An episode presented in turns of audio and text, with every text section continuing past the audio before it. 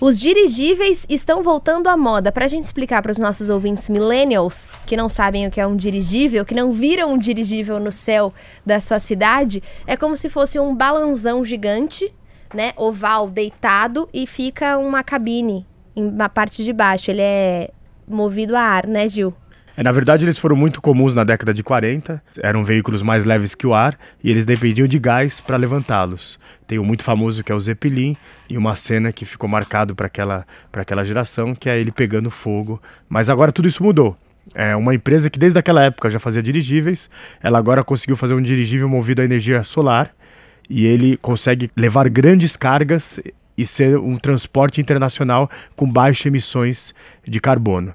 Na verdade, essa empresa está dizendo que o comparativo entre um avião é 8% apenas do combustível que o avião precisa para levar a mesma quantidade de carga. Além disso, ele é extremamente silencioso, porque ele é todo baseado em um transporte ecológico, e eles acreditam que no futuro, em vez de navios, nós teremos esses dirigíveis que tecnicamente não precisam ter nenhuma pessoa lá dentro, porque ele é todo o piloto fica em terra firme e ele é autônomo também? Ele é autônomo. Uau. Já são mais de 10 empresas correndo nisso, mas esse vídeo aqui é impressionante porque é algo que, além de deixar o céu mais bonito, é extremamente eficaz. Ainda falando sobre o nosso espaço aéreo, tem um outro jeito de fazer entregas agora acontecendo.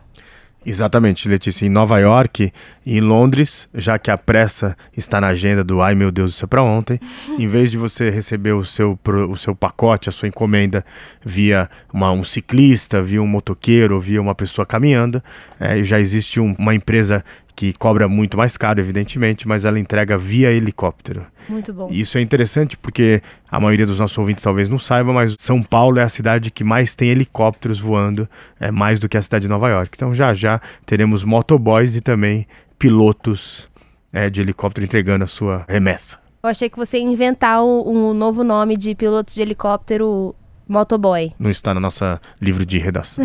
Muito bem. Se você quiser saber mais sobre os dirigíveis e as entregas via helicóptero, entra no nosso site bandnewsfm.com.br e procura a coluna Revolução Band News.